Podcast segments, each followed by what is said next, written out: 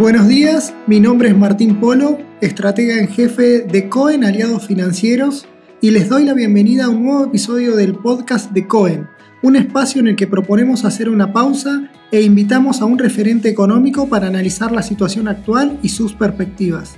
En el episodio de hoy nos acompaña Sebastián Menescaldi. Sebastián es licenciado en Economía de la UCA y tiene un posgrado en Economía de la Universidad Torcuato de Itela. Trabajó en la gerencia de coyuntura económica del BCRA hasta 2011. Desde entonces pasó a desempeñarse en el área de research del VAPRO y ahora se desempeña como director asociado de EcoGo, asesorando tanto entidades financieras como empresas. Bienvenido Sebastián, un gusto tenerte aquí. Bueno Martín, muchas gracias a vos y a Cohen Aliados Financieros de invitarme a este espacio. Bueno, un gustazo tenerte acá, Seba, con nosotros. Como hacemos habitualmente, te voy a hacer un par de una serie de preguntas. Arranco por la primera, quizás la más importante de, lo que es la coyuntura, que es este año la inflación de 2023. ¿A dónde tenemos que ir a buscarla? Bien, es un buen punto, ¿no? A lo que vemos nosotros es que eh, la inflación ya tiene un piso, que está dado por las tasas, está dado por la devaluación que está teniendo el gobierno, entonces ya se está ubicando en torno entre el 7 y 7,5%. El 7% anualizado es 125%. Ahora, no podemos descartar lamentablemente que tengamos algún episodio de vulnerabilidad financiera de acá hacia adelante. Sabemos que está, hay una cuestión que el Banco Central no está teniendo dólares, tenemos muchos pesos en el mercado, entonces no podemos descartar que haya otra corrida del peso hacia la brecha y que eso implique un nuevo salto inflacionario. Todo esto también en un contexto donde la política también juega y tenemos elecciones presidenciales. Con lo cual nosotros estamos previendo que el escenario de inflación se sostiene eso como mínimo y podría llegar a ser de hasta 150% a fin de este año. Ahora, es un escenario inflacionario bastante particular porque tenemos una fuerte aceleración inflacionaria sin ajuste de precios relativos y sin devaluación. Digamos, devaluación vas a tener, pero no vas a tener el salto devaluatorio en el oficial. Ahora, lo otro que vas a ver es que cada vez más los precios de la economía se van a ir situando más cerca del precio del dólar financiero o del ROFEX respecto al tipo de cambio oficial. Si uno empieza a ver en el MULC eh, todos los dólares que vienen de la economía, a qué precios se están empezando a pagar, si uno le incluye también los costos financieros a esos precios.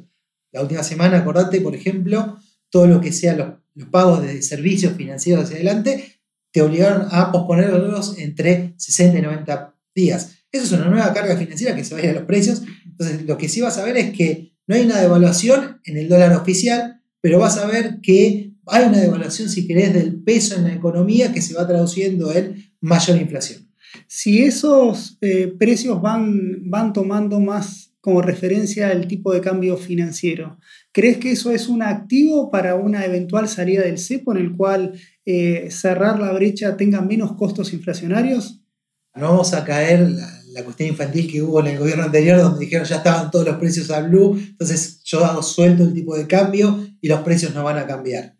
Eso no, creo que vaya a suceder, pero creo que sí, cada vez hay un mix más importante de precios de la economía que están valuados al, eh, digamos, al tipo de cambio financiero. O sea, creo que sí podría ser, te va a generar cierto control, cierto, vas a tener cierto colchón de eso y probablemente el pass-through, que es el traspaso de tipo de cambio a inflación, va a ser mucho más contenido.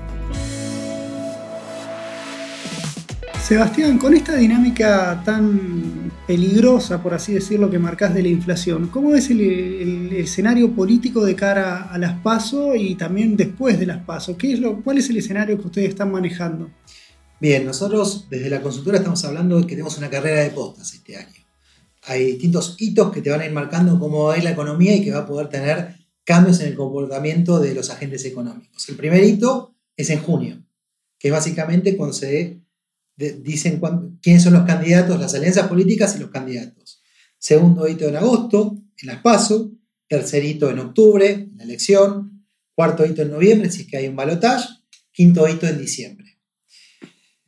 Digamos, lamentablemente este es un mundo muy incierto y vamos paso a paso nosotros haciendo los análisis. Y el primero va a ser en junio, digamos, cómo llegamos a junio. Y ahí lo que vemos es que el gobierno está poniendo toda la carne en el asador, quiere llegar lo más estable posible, quiere llegar sin brecha. ¿Por qué? Porque Sergio Massa es el principal candidato del oficialismo y es el que, en un contexto donde el dólar esté un poco lo más calmo posible y la actividad se sostenga lo más que se pueda, es el que tiene más chance de tener la lapicera en junio. Ese sería el primer hito. El segundo hito que todavía nos animamos, digamos, a, analizar en términos económicos y políticos sería la PASO, que es la primera gran encuesta. Y ahí quizás hay que mirar dos cosas a partir de ese momento que va a tener impacto en la economía. Primero es cómo le va a Milei. Milei, digamos, eh, si tiene una gran cantidad de votos, podría llegar a desestabilizar con su idea de dolarización parte de la demanda de pesos, eso quiere decir que tengas más brecha y más inflación. Y por otro lado, también lo que vas a tener es que se va a dirimir la interna dentro de la otra parte de la posición de Juntos por el Cambio. Y ahí vas a ver si es que van a ganar los halcones o las palomas. Y eso también implica en la economía una distinta perspectiva hacia adelante. Porque si gana Rodríguez Larreta es muy probable que el cepo siga, que tengas una devaluación mucho más liviana inicialmente en el, inicio del próximo gobierno. Eso implicaría, digamos, algo de nivel de brecha de inflación, pero menor que si ganara Patricia Bullrich, que dentro de su plan económico tiene pensado, digamos, un shock inicial de la economía y eso va a implicar un salto más fuerte de la brecha y sí que de la inflación esperada hacia adelante. Entonces ya pasamos la segunda, la, segunda posta, digamos, el cierre de lista de las PASO, eh, las PASO en sí. O sea, vamos a encarar a octubre una elección general en la cual vamos a tener dos candidatos halcones, por así decirlo, con más, eh, con políticas de shock, contra un candidato oficialista de política eh, quizás un poco más gradual.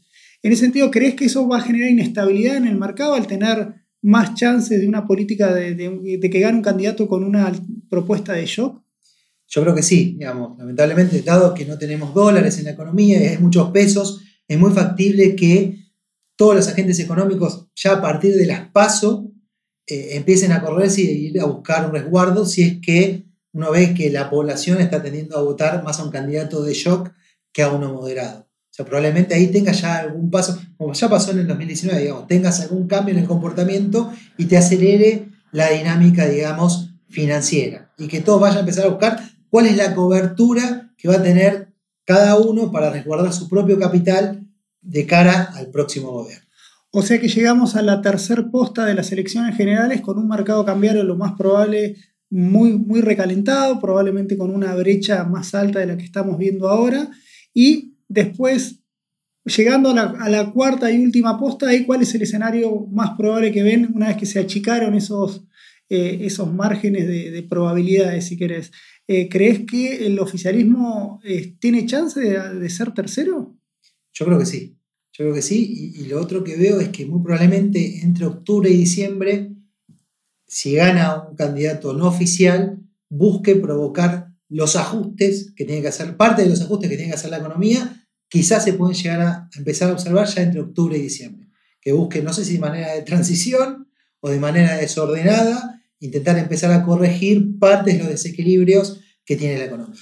O sea, si traducimos ese escenario, es un escenario de eh, un salto discreto del tipo de cambio después de las elecciones de octubre. Exactamente, yo creo que, digamos, eh, todo lo que intentó evitar el gobierno hasta octubre, quizás a partir de octubre tiene que relajarlo, va a relajar, por ejemplo, todos los controles de precios. Todos los precios, digo, todo eso se va a relajar a partir de octubre y vas a probablemente tener más inflación y eventualmente quizás tiene que incluso liberar el tipo de cambio o parte de eso para absorber todas las presiones que va a tener.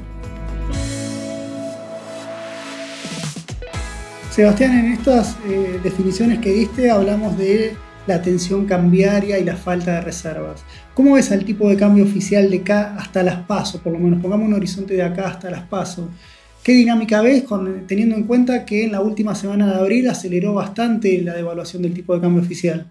Bien, a ver, el gobierno hoy, una de las balas que le quedan sería conseguir un adelanto del FMI de fondos, de dólares. Para conseguir dólares, una de las opciones es esa Ahora, lo que le pide el FMI al gobierno es, por un lado, actualizar tarifas y también que el tipo de cambio no se aprecie de manera sustantiva. Hoy ellos, el FMI, estima que la apreciación está entre el 15 y el 25%, y lo que estamos viendo, me parece, es que el tipo de cambio y también las tasas de interés están siguiendo la inflación de manera cercana. Con lo cual, lo que veo es que el tipo de cambio de acá hacia adelante va a seguir, digamos, avanzando quizás a un ritmo más cercano al 7%, más cercano a la inflación en los próximos meses. O sea, una devaluación mensual controlada y no ves un escenario de un salto discreto al tipo de del tipo de cambio oficial, al menos hasta las pasos. Yo te diría que, si es por el gobierno, todo lo que pueda, digamos, salto del tipo de cambio no lo vas a ver. O sea, salvo que entre en una crisis financiera muy profunda, o sea, el gobierno, vos pensás que desde que llegó Massa, la única restricción que tuvo hasta ahora, a, lo único que dijo que no, es a devaluar. Porque ellos saben que si devalúan, como no tienen capacidad política y no tienen capacidad de generar un programa económico, muy probablemente eso termine el fin de su gobierno. O sea, quizás tienen que entrar al poder de manera anticipada si devalúan, porque no tienen capacidad de respuesta y de control. Eh, entonces, por eso es lo único que creo es que, por ejemplo, como mínimo hasta octubre, seguro que no van a devaluar. ¿Y cuál podría ser un driver de una crisis financiera en Argentina? Porque en abril parecería que, parecía que no iba a haber, llegaban los dólares del campo, la estacionalidad favorable y sin embargo tuvimos una mini corrida. ¿Pensás que estamos en condiciones de tener otra mini corrida o una otra presión sobre el mercado cambiario que te acelere los tiempos? Yo creo que sí, sí. Hoy el gobierno debería estar consiguiendo dólares en el Banco Central. Hoy las reservas netas son negativas. Ahora, mucho eso no puede aguantar. Llega un momento en que eso puede llegar a contagiar al sistema financiero y generar una salida de los depósitos. Con lo cual creo que es, algo que te podría generar eh, digamos, una crisis más fuerte sería que el gobierno no consiga los dólares de la cosecha. De repente el productor diga, me los quedo. No me atrae tu, tu propuesta, yo me los guardo porque creo que tenés que devaluar para dármelos. En el medio creo que el gobierno va a hacer algo para que el productor entregue esos dólares. Sebastián, la última entonces, hablamos de inflación, de tipo de cambio, hablamos de la brecha y un poquito al, pasar las tasas de interés. ¿Cómo es esta carrera nominal de acá hasta, hasta diciembre? Eh, ¿Inflación, tipo de cambio, tasas o, crees que el podio cambia de, protagonistas? A ver, yo creo que en lo que sea la carrera acá hasta octubre, no me, atrevo a decir que puede llegar a pasar. Eh, probablemente sea inflación, tasa y de evaluación. que creo que ese sería, digamos, el podio de acá hasta octubre. Gracias por tu tiempo, Sebastián.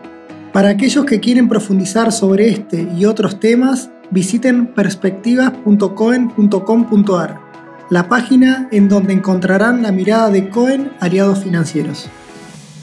El presente informe publicado por CONSA su objetivo es brindar información general y no constituye de ningún modo oferta, invitación o recomendación de inversión alguna ni oferta pública. CONSA no asume responsabilidad alguna explícita o implícita en cuanto a la veracidad o suficiencia de su contenido. Todas las opiniones o estimaciones vertidas están sujetas a las variaciones intrínsecas y extrínsecas de los mercados.